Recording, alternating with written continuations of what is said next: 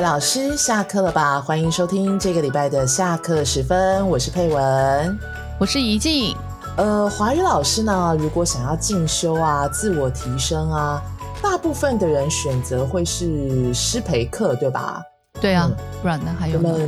好像也没有了去念博士嘛。哦，好了，好严肃一点。我们在下课时分第四十集的时候，曾经跟大家讨论跟分享过，就是要怎么去选择一个适合自己的师培课。嗯，那今天我们想要再次提到这个主题，主要是想讨论我们自己参加了这么多场师培课之后的一些心得还有想法。对，嗯，那我们就直接进入主题吧。嗯嗯嗯，好。毕竟我们目前看到的师培课的类型有哪些啊？目前嘛，早期其实呃，说师培课大概就是实体师培课嘛，对不对？嗯，对对，比较多啊。那比如说台中、台北、台南啊、新竹哪里有实体课？可是 COVID 之后呢，就开始有线上呃同步课跟影音课程。是是是，对是。现在目前看到应该有这三类吧。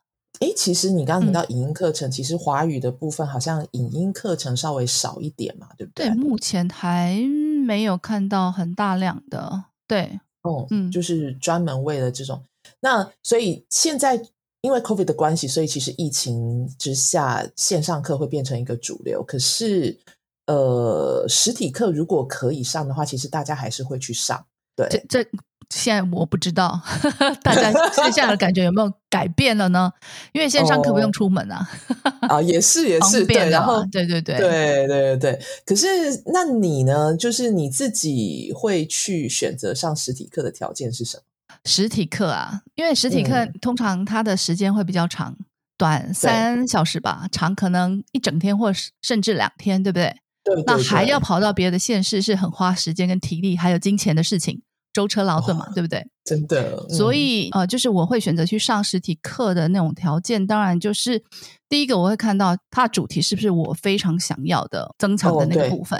嗯嗯，对，主题之后呢，我就会看看讲师，他是一个好老师，我大概知道他的教学教学品质、教教学状况啊。OK，对，上起来一定可以获获得很多的那一种。哦，是那个我就会去想听实体课。嗯，那还有另外一种就是，哎。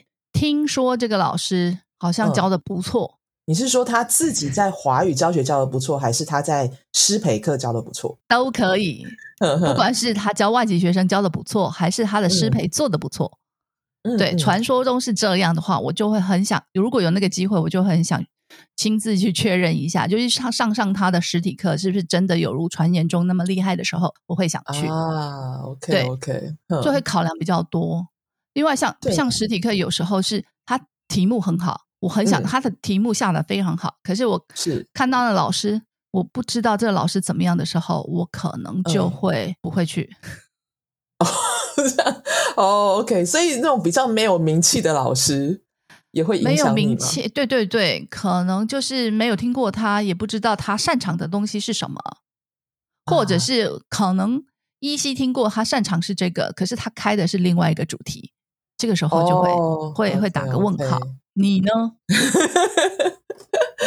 因为其实我我觉得跟有一就有些部分跟你很像，就是因为它是一整天，你会考虑到你自己的时间啊、金钱啊，其实这样一整天参加下来也所费不赀啊，对，真的。所以所以其实时间啊、地点啊、金钱啊什么，这整整就是这些东西都会影响我要不要去决定，但是。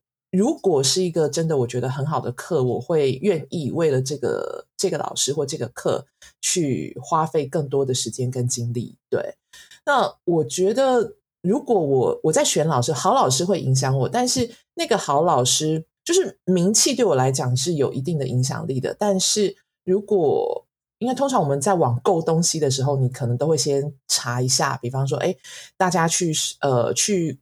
呃，购买过或使用过，或者上过使用者见证吗？对对对对对对，类似像使用者见证，就去查一下，哎，这个老师有没有一些口碑？即便他可能不是我认识的老师，对对，所以如果口碑还不错，嗯，我就会想要去试试看。是啊，还有就是那种，如果这个课他看起来，因为有些老师会给那个课纲哦，对，就是他会怎么会怎么进行这门课。如果这个课纲看起来是那种操作性很强，嗯，不是只有一直听，你可以跟着他一起做，跟着他一起设计，有成品出来的这种，OK，像这样子的课，我就会很想上。是，那所以这个感觉上是我们两个好像都会蛮希望可以从就实体课，既然有这么大的一个。成本在，所以会更期待他可以得到一个很好的回馈。对，没错，这是我们嗯嗯对选择上实体课的条件嘛。对，那一静你会选择上线上同步课的条件是什么呢？线上同步课现在就是非常的兴盛，对吧？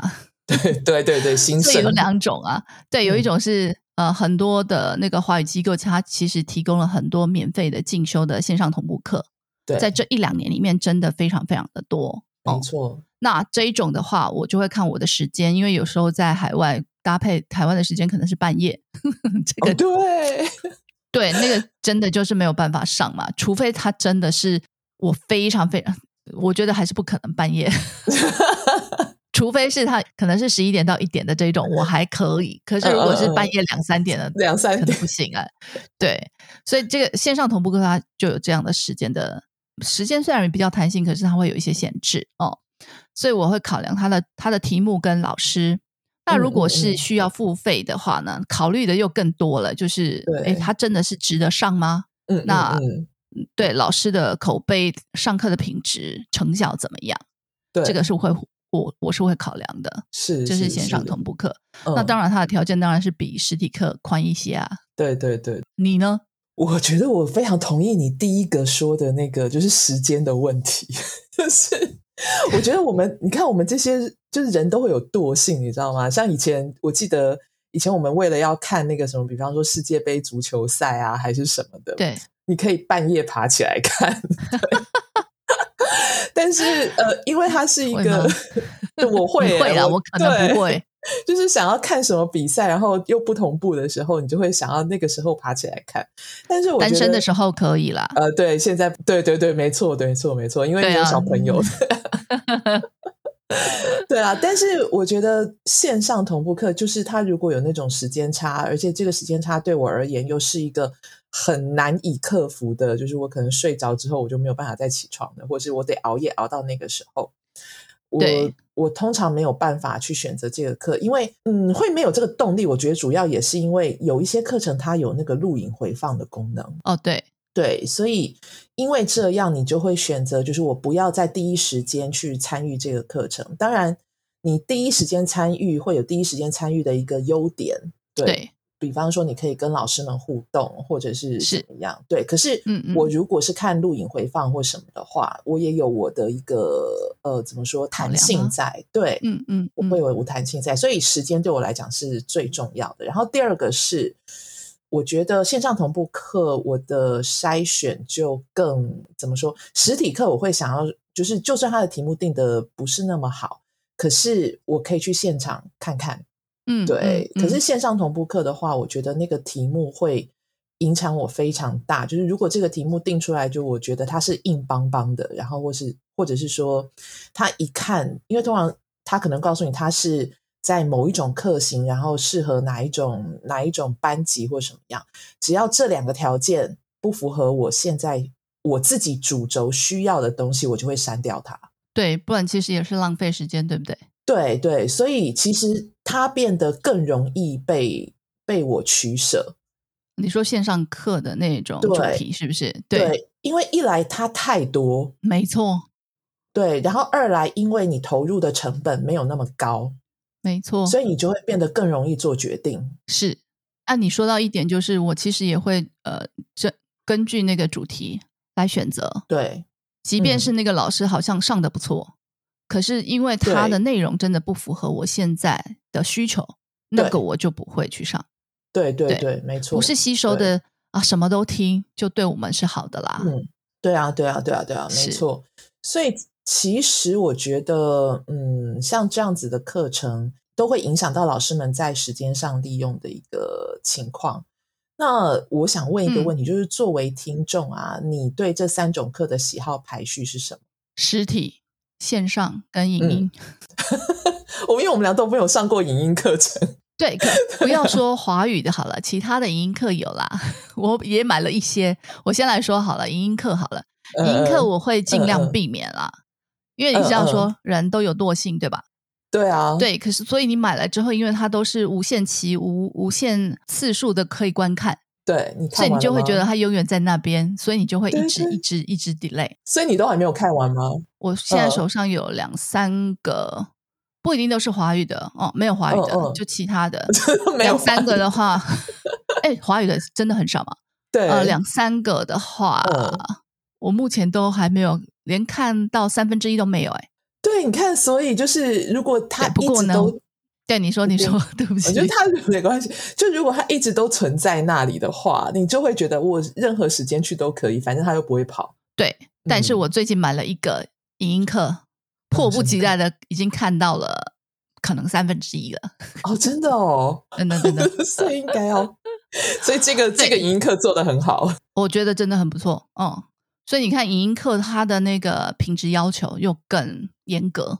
嗯嗯嗯。所以这个影音课，可是影音课它有它的好处啦，就是你可以不断的复习，再复习，再复习。没错，没错。对，这个是影音课。那再来是线上课的话呢，线上课。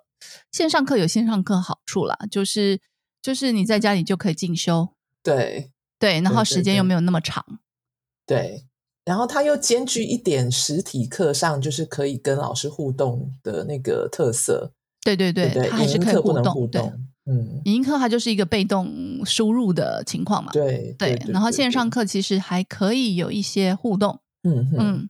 对，那实体课的话，我觉得实体课跟线上课它的感受真的不一样啊。实体课你可以感受到他的亲临现场的那个老师的一些风 风采哈魅力，还有就是实际感受他操作的那个流程跟引导，那个真的是线上课无法比的啦。没错，没错，是。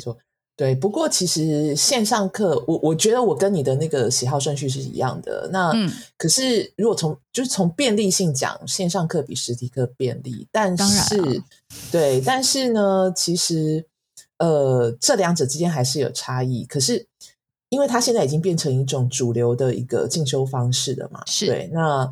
不管其实我们参加的是线上课或实体课，其实事后都会需要做到一些整理的工作，一定要对，不然的话就就嗯浪费了，对，就浪费了这样，嗯，对。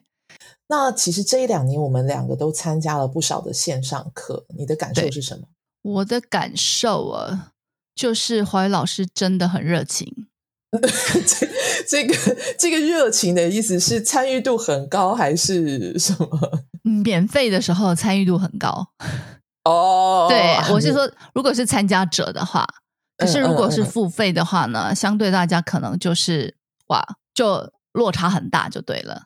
哦，对。然后另外一个热呃很热情的话是分享的讲师。嗯哼哼。你会看到世界各地有好多好多的那种线上课程，不断的一直，好像没几天就有一个，没几天就有一个这样子。有时候一天还有一两场。是是是是，那种感觉其实真的还不错啦。可是，在这么多呃线上课里面，你有时候你就会觉得，可能大家是不是会因为多，所以不太珍惜呢？不知道。哦，有哎，我觉得有可能会是这个样子哎。对，然后另外还有一种就是，呃，有时候听那个线上课啊，我听的大概会是免费的比较多吧，免费提供的。是有些课呢，我会觉得不怎么样，可是大家会觉得哦，好精彩的这种课。对对对对对，有吗？有，就上下来，我花了一一个多小时的时间听下来，觉得它还是有东西啦。不知道是因为我看的角度不一样，还是怎么样，你就会觉得，哎，其实。嗯，就就普普吧。可是大家就觉得哇，就在留言区觉得啊，老师你好棒哦，分享了好多什么什么什么的这样子。那我就觉得，哎，我的标准跟大家的标准不一样。对我到底看到了什么呢？对，到底看到了什么？就是会有那种我我突然想到，我们在那个呃，就是 PTT 上面会讲到，就是某某某某是不是过誉了这种 这种标题？对对对。可是没有，就是讲正经的，就是说。对，我觉得常常会有这种情况，就是不知道是因为出于礼仪还是出于什么。可是，就是为什么有的课我们会觉得，嗯，对他他是有东西，但是跟我想要听到的这个，就是我觉得可能没有那么的呃没有那么亮，有亮点，但是没有那么亮。可是大家都会觉得好像哇，就是如获至宝的那种感觉。你觉得原因是什么？这这个是我个人的经验，我看到的大概就是我会觉得，哎，还可以，没有那么的有亮点的原因是。有一种就是你会看到那个老师展示了非常多的活动单、教具跟活动，还有学生的成果，然后就这样啪啪啪啪一直讲一直讲。他有他真的准备了非常多，嗯哦，像这种的话，大家会觉得他的内容非常的丰富吧？哇，他做了好多的对对对对备课啊，好像活动很多啊，整个对对。可是这个呢，这个会让我觉得，哎，我看到的是他做了什么。可是我会比较想要知道的是，他背后的他为什么要这么做？他的设计，他的那个设计的逻辑，他的思考点，嗯，他的安排，哦，他的那个设计的脉络到底是什么？这个对我来讲是比较重要的。是是是，因为我觉得如果我可以学到了那个精神，我就可以自己去变化去活用嘛。可是如果我看到了只是说他怎么做，可是我不知道为什么他要这么做的时候，那我能学什么呢？对，可能就只能问哦，可不可以给我这个东西，然后让我在课上用？对，对，对，对。所以这个这是一种，对，对我看完之后，我看不到它的那个脉络，是设计的脉络，因为我觉得这个是最最最最核心、最重要的。是，对，是。那第二种呢，就是还有一种就是。他非常有名气吧？对对对，或者是头衔很大的，这样我们会不会得罪人？呃，我们没有指名道姓。那他呃，在他在讲解的过程当中呢，他用了很多一些专有术语啊，或者是比较难的，他没有举例。嗯嗯嗯。那他讲的这些，其实我们的，因为我们是本科，对本科生嘛，所以大概会听得懂。可是我相信在。在听众里面，其实也有很多，就是他没有受过这样子本科的专业的训练，所以这些东西是不是我我角度不一样了，我就会考，对我就会考虑到这个讲师在做师培的时候有没有考量到听众？对对，我角度不一样了啦。对对，可是这是很很重要的啊，对啊，所以那有没有那种就是你听了觉得哦好精彩哦，很想一听再听的老师，然后你认为的原因是什么？嗯，有有有有有有。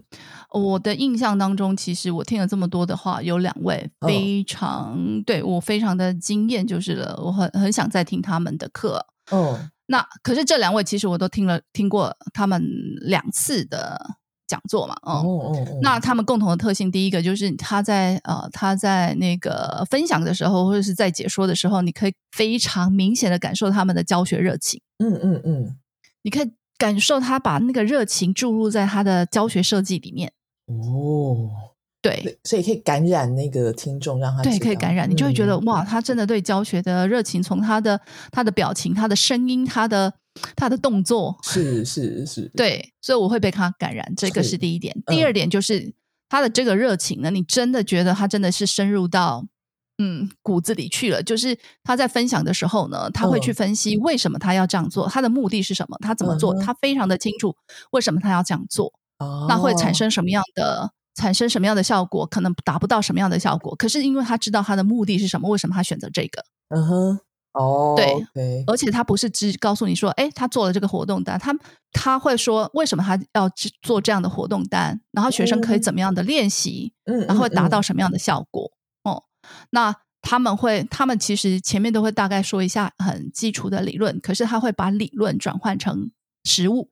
也就是说，从这一点，他怎么去设想、设计到进入教学？对对对，你有没有看听过有一种老师，他就是前面介绍了啊，我用了这些理论，对，然后后面介绍他怎么教学，可是这两块是完全看不出断裂开的，对对对，融没有融进去的，对对对对对，因为你听完还是不知道这个理论怎为什么可以转换成你的教学变成这个样子，对对对对对，所以我。看到了那个他们教学的。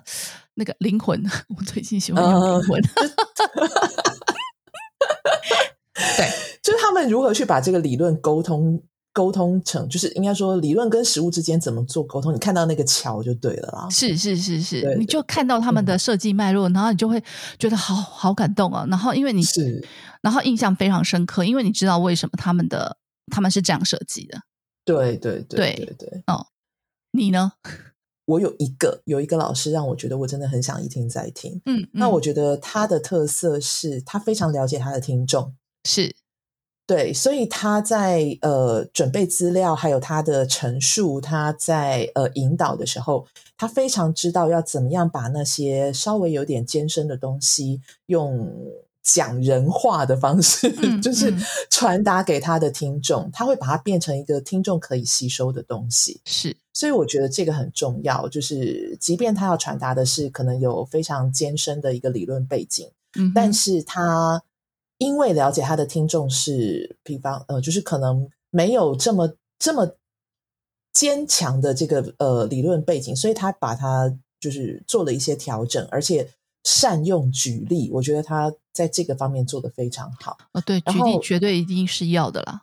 嗯，对对。然后，所以他的这个举例就是他为什么要这样做，然后这个理论该怎么样呈现在实物上，我觉得这个做的非常好。嗯嗯。然后第二个就是，我觉得这个老师他的完成度非常高，效率很好。就是你知道，像我们，即便我们自己在讲那个讲座的时候，我们都会很担心，就是这个我们能不能在时间内把我们想要讲的东西讲完，对不对？是是是，对，有时候都会觉得啊，我就拖到大家一点时间，或者是你已经发现时间过了三分之二，但是你的 PPT 才走了三分之一，这种感觉。对对对。可是这个老师他在节奏上抓的非常的好，而且他就是到到了他时间结束，他就真的就是整个整个就说完了，然后效率非常好。那我觉得，哇，对你这样讲，让我想到就是说，你呃，你知道会有一些老师啊，他常常就是说，哦，我东西很多，我可能在一个半小时里面讲不完，所以我们要赶快。对，那我觉得你为什么要设计那么多？对，我觉得呃，老师最基本的就是一个半小时里面你能给多少东西，这个是第一个要件啊。对对对，要先考量这个部分啊。是是是是是。对，所以这个讲师他的完成度非常好，我觉得他非常了解他自己在做的。对对对，嗯，所以其实我们从前面这样子拉拉拉拉拉喳喳讨论了这么多啊，其实来说说我们究竟想传达什么讯息？其实我觉得就是，嗯，因为现在进修的管道它越来越便利嘛，对对，然后越便利的话。也就是说，老师在进修吸收的那个的的机会就相对的多，嗯，对。可是你知道，吸收的越多，呃，也变成是负担。对，没错。对，因为如果你没有去整理，你像讲座，如果一个半小时，如果听完之后，你可能当下觉得好精彩，可是事后没有去整理，去整理下来，然后开始去运用的话，它可能在两三天之内就会不见。是，对。所以其实我。我我我觉得我们讨论这个，其实我最想跟老师们说的就是，呃，因为我我觉得这个部分我自己也在努力当中，就是你们真的必须要去把它整理记录下来，嗯哼哼，对，然后内化成自己的，应该是说融入在自己的。如果你觉得它真的很不错，你要想办法把它融入在自己的教学里面，然后看他会遇到什么样的问题，再去调整。这样的话，每一场的讲座对你来讲，真的都是。呃，有实质的那个帮助跟吸收，没错，没错，没错。而且我觉得，像不管是什么样的失配，只要你有输入，你就要整理成自己的，把它输出。哦，对，没错，没错，整理成自己的哦。因为我看过整理，因为我们的我自己的失配课，我都会拍作业，因为他必须要整理，只是整理重重点。可是你会看看到有些人，他整理重点是怎么把你的大纲的那个大点写下来而已，那个没有用。我要看到是反刍之后的，对我要看到的是反刍之后，你看到了什么？你的心得、你的、你的反刍、你的问题是什么？那个才是重点。那这个部分其实蛮辛苦的啦，可是我觉得真的必须要，因为它可以训练你的思维脉络。是，嗯嗯，对对对，是。所以其实我觉得，嗯，我们今天讲的就是我们对于一些师培课的一个看法嘛，对。然后那每次听到就是我们。其实有时候听到有些老师讲，哎，他上完试配课之后就要就要打掉重练，我真的觉得很可怕。对，因为这表示说你不知道这门课到底适不适合你，然后你只是觉得哇，他给你的，比方说一些学习单啊或什么什么，你都觉得好棒好棒。可是每一次的建构其实都是尝试错误和修正的过程。嗯，所以如果一个老师他一再的打掉重练，那到底什么时候才会练成呢？对，所以怎么去积累呢？对不对？对，怎么去积累？然后你怎么样去听到我们刚刚上面讲到那个最重要的，他怎么把理论转换成实物呢？是因为你每次都在打掉重练，所以其实师培课它是一个陪伴华语老师们练功的场域跟资源哦。那我们在有限的精神和时间，还有金钱方面，应该要做更有效的。运用，嗯，呃，也就是说，嗯，我们在如何鉴别参加自的，呃，我们所参加的这个师培课，对自己在哪一个方面有注意，然后又有多大的注意，还有你要怎么转换？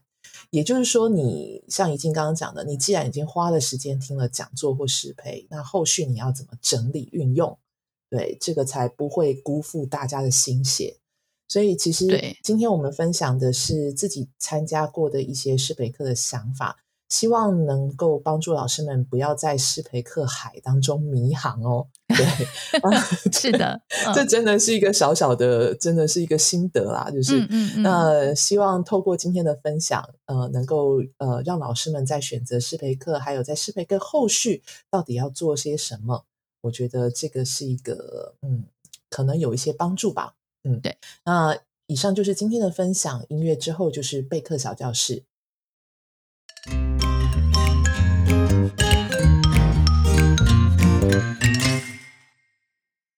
大家好，又到了备课小教室的时间了。前几天在脸书社团上看到老师们在讨论“也”的问题，所以这一集就来整理一下“也”的问题喽。讨论的点是在“也”正常应该放在动词前。但为什么不是我是二零零四年也出生，而是我也二零零四年出生呢？有的老师提出也是放在强调的地方，可以强调人，比如我也七点在家吃饭，也可以强调时间，比如我在家也七点吃饭，还可以强调地点，比如我七点也在家吃饭。也有老师说，也放在拥有相同状况的两个不同个体之后，不同的个人可以是人，比如你二零零四年出生，我也二零零四年出生，人不同，但都是二零零四年出生。可以是时间，比如我中午吃面，晚上也吃面，时间不同，但都是吃面。比如台湾很常发生地震。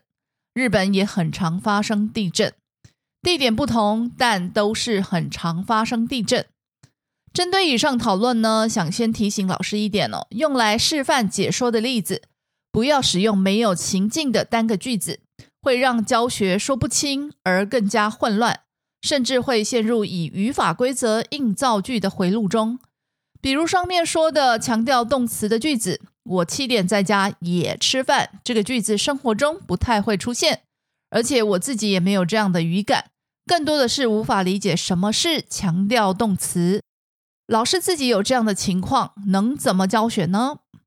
好，那我们回到正题哦。根据上面的讨论，我们知道，只用也放在动词前或语法书上说的修饰动词或形容词是不足以说明也的使用。像我也二零零四年出生，我七点也在家吃饭等等句子，也就不是在动词前。那也的位置是放在拥有相同状况的两个不同个体之后吗？在大部分的情况是对的，但是这个说明无法解释姐姐喜欢唱歌，也喜欢跳舞这样的句子。所以到底也该怎么用？位置又有哪些分类？我认为也的核心且固定不变的结构是后面所接的都是类同相似的行为动作或情况，而这个类同相似可分为两类，一类是指动词组或形容词组完全类同或相似，比如他二零零四年出生，我也二零零四年出生这个句子，也之后的二零零四年出生是完全相同的情况。再比如也吃面这个短语。吃面是相同的事件行为，可能是不同人发生相同的行为。可以说你吃面，我也吃面；也可能是同一人不同时间的相同情形。可以说我中午吃面，晚上也吃面。这一类就是那种也放在拥有相同状况的两个不同个体之后的说法。另一类的类同相似是指需要往上一层。扩大范畴才能找到类同相似的连结。比如“姐姐喜欢唱歌，也喜欢跳舞”这类的句子，这类的类同相似呢，是在更上一层的语义结构中找到连结。像喜欢跳舞跟喜欢唱歌，都是属于上一层兴趣嗜好的范畴。也就是说，主语在同类项中同时拥有不同的次类。这类句子的特点就是主语相同，谓语不同，但属于同类项的也字句。更多的例子像。我会说中国话，也会说西班牙话。他不吃牛肉，也不吃猪肉。从这里也可以看出，以上所谈这类也的句子结构都是并列结构，前后两句是一样的形式。而也通常出现在并列句子的第二个分句，它的前面如果有接成分，一般都是有着类同相似情况的不同人或同一人的不同时间、不同地点。而也的后面就是两者共同都有的行为状况或状态，因此在教学的时候要凸显的是也后面的类同相似的部分。以上是针对也类同相似这用法稍微做个整理讨论，提供老师们备课教学上的参考。那么备课小教室，咱们下次再见喽。